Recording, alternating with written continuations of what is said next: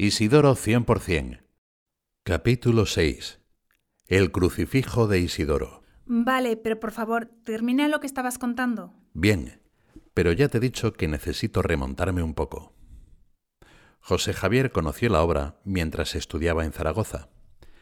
A finales de marzo de 1940, San José María hizo un viaje en tren a Zaragoza y allí le presentan a los tres primeros que se habían incorporado a la obra en esa ciudad dos de ellos navarros, José Javier, Jesús Arellano y Xavier Ayala.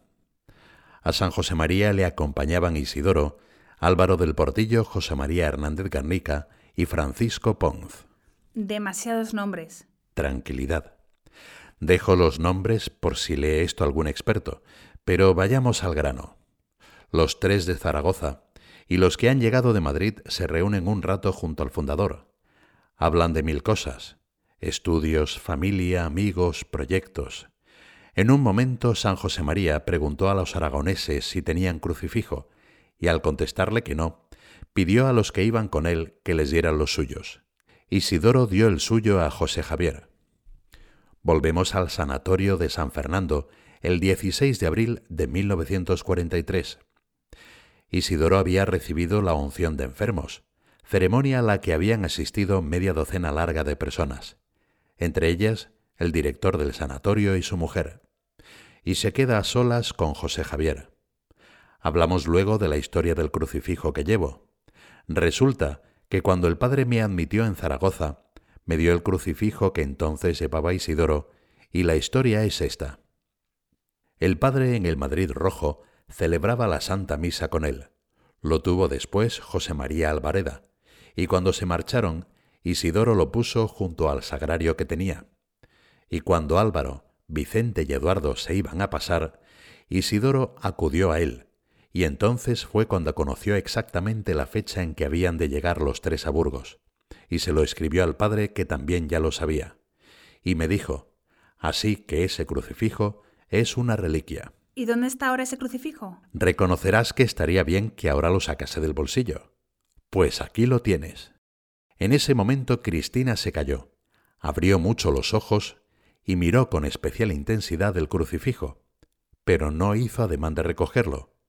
Yo esperaba que intentase quedárselo, aunque solo fuera en broma, pero no hubo margen para las bromas. ¿Cómo lo has conseguido? Ya te he dicho que me han dado todas las facilidades posibles en la oficina de la causa de los santos de la obra.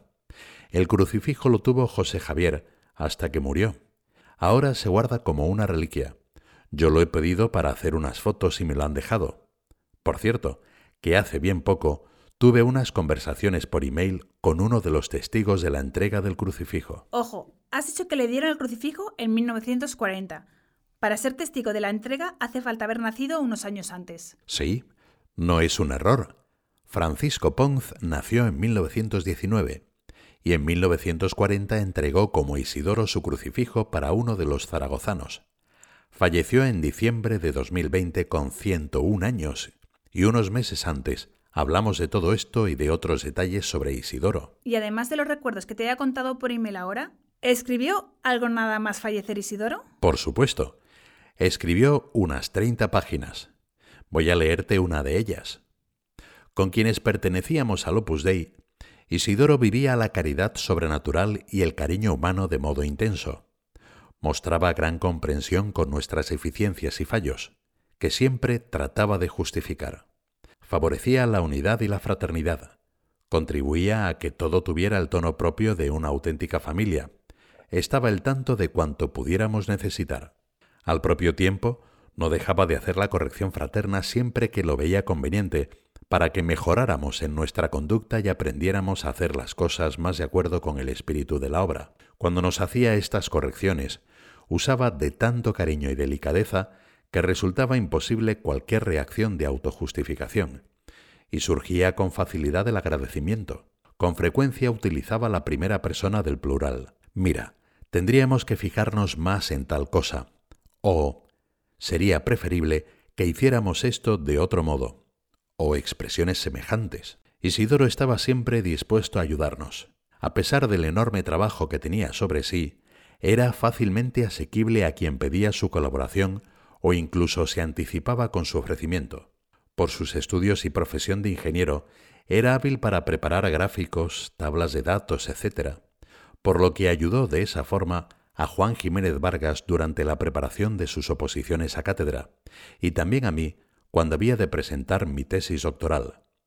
Nosotros le proporcionábamos los datos experimentales y él se encargaba de elaborar las ilustraciones y cuadros correspondientes con gran interés, gusto y pulcritud, de una forma que yo no hubiera podido conseguir sin emplear mucho tiempo.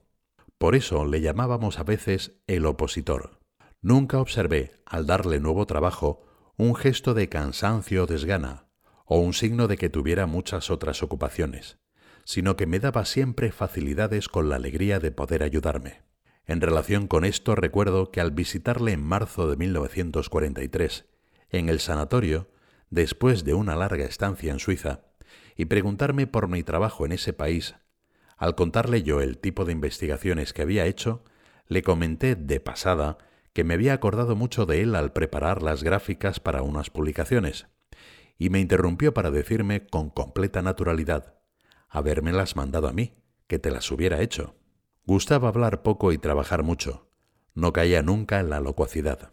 En paralelo a ese hablar poco y trabajar mucho, en varios testimonios se cuenta una conversación de Isidoro con su hermana mayor, previa a una visita en la que iban a realizar una gestión delicada. Salustiana le daba continuas recomendaciones sobre lo que él debía decir en la visita. Al cabo de un buen rato de oír con paciencia tantas observaciones, Isidoro le dijo, Procura hablar menos y rezar más.